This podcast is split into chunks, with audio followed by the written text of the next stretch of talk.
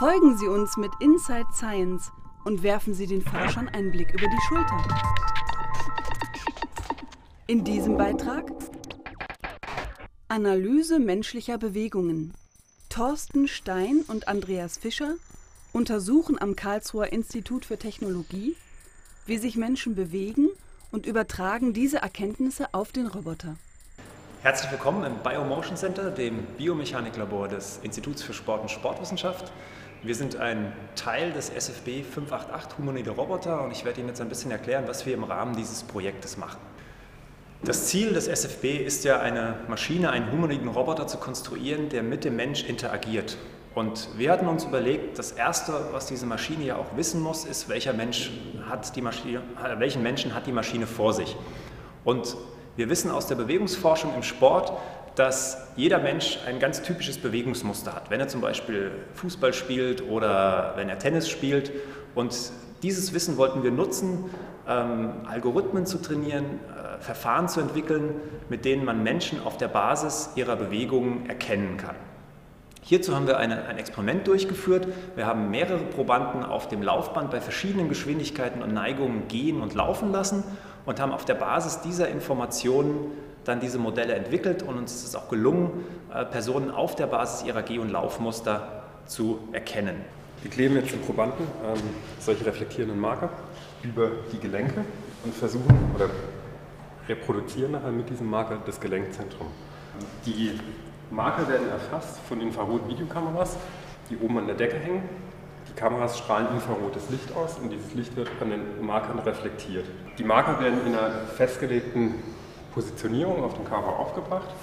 Ähm, das ist ein festgelegtes sogenanntes Marker-Set, das äh, aus der Ganganalyse oder in der Ganganalyse entwickelt wurde. Ähm, die Marker werden auf jeden Probanden gleich aufgeklebt. Das heißt, das System weiß nachher auch, ähm, wo die Marker auf der Person draufkleben. Wir können dann nachher über die Marker äh, eben sowohl die Gelenkzentren berechnen, als auch dann Gelenkwinkel, Geschwindigkeiten und dergleichen. Zusätzlich ähm, zu dem Kamerasystem oder zu den Videodaten, die wir erfassen, äh, sind wir auch in der Lage, äh, Muskelaktivität zu erfassen. Das heißt, wir kleben über die Muskeln ähm, Elektroden und leiten mit diesen Elektroden die Muskelaktivität ab und zeichnen die auf.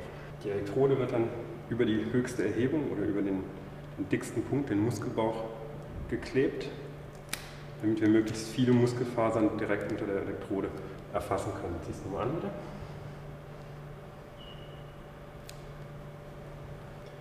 Dass ich einen Muskel grundsätzlich nur kontrahieren kann und nicht von alleine wieder quasi dekontrahiert, ähm, wird immer Agonist und Antagonist aufgenommen. Das heißt, immer der Muskel, der die Beugebewegung macht und der Muskel, der die Streckbewegung in dem jeweiligen Gelenk macht. Um nachher feststellen zu können, ob sich diese Muskeln unter Umständen gegenseitig behindern, die Muskelaktivität bei der Beugebewegung auch äh, im Strecker zu erkennen ist und so das Zusammenspiel der, äh, der Muskulatur einschätzen zu können.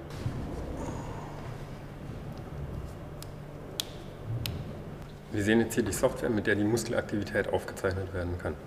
Wenn sich der Proband bewegt und die Muskulatur kontrahiert, dann sehen wir jetzt hier, dass der Musculus gastrocnemius angespannt wird. Wir sehen jetzt hier, wie der Basti ähm, auf dem Laufsteg läuft. Wir können gut erkennen, äh, wie die Marker das Infrarotlicht reflektieren, jetzt nur noch die ähm, Marker zu sehen sind. Über die Marker werden dann wieder die Gelenkpositionen berechnet. Wenn wir jetzt die Kräfte dazu nehmen, die auf den Kraftmessplatten hier ähm, gemessen werden, dann können wir nachher errechnen, welche Kräfte in den jeweiligen Gelenken wirken. Die Studie zur Personenerkennung wurde also auf einem Laufband durchgeführt, wie Sie es hier sehen, und die Probanden wurden mit mehreren Markerpunkten beklebt und mit EMG-Elektroden und wurden mit Kameras, wie Sie hier oben sehen können, aufgezeichnet. Die Studie wurde in Kooperation mit der Gruppe von Professor Asfuhr und Professor Dillmann und Professor Wank von der Universität Tübingen durchgeführt. Neben der Erkennung von Personen auf der Basis ihrer Bewegungsmuster ist es für die Mensch-Maschine-Interaktion auch wichtig, dass der Roboter natürlich erkennt, welche Bewegung führt der Mensch gerade aus. Das ist die Voraussetzung, um seine Bewegung an die des Menschen anzupassen, um mit dem Menschen in Kooperation zu treten. Hierzu haben wir Experimente mit der Gruppe von Frau Professorin Schulz durchgeführt.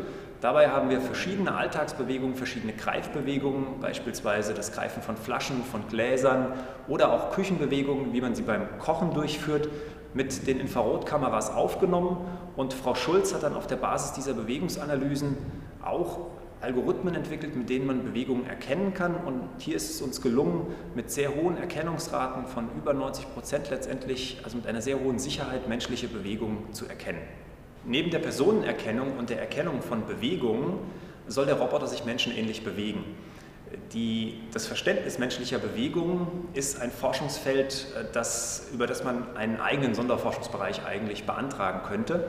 Wir haben uns mit dem Problem beschäftigt, wie der Mensch seine Bewegungen erzeugt und haben versucht, über eine Analyse der Bewegungen menschliche Bewegungsstrategien zu identifizieren.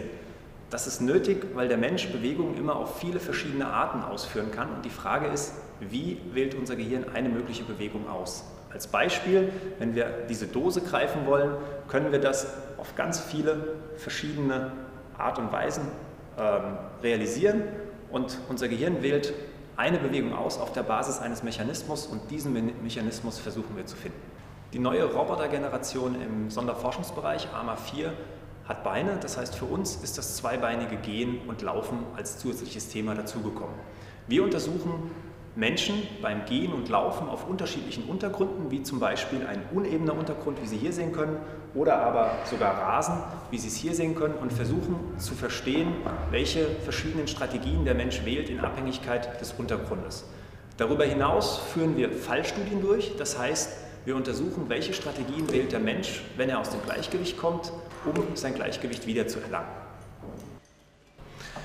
Die Analyse menschlicher Bewegungen ist ein Baustein im Sonderforschungsbereich humanoide Roboter und wie wir Ihnen eben gezeigt haben, spielt sie an verschiedenen Stellen eine Rolle. Zukünftig glaube ich, dass der Informationsfluss sogar umgekehrt sein wird, dass durch die Konstruktion humanoider Service-Roboter wir noch mehr über die menschliche Bewegungskoordination lernen können. Die KIT-Serie Inside Science blickt den Wissenschaftlern des Sonderforschungsbereichs über die Schulter. Sehen Sie in weiteren Beiträgen, wie ein Roboter konstruiert wird, wie er lernt, wie er mit Menschen interagiert und welche gesellschaftlichen Aspekte diskutiert werden.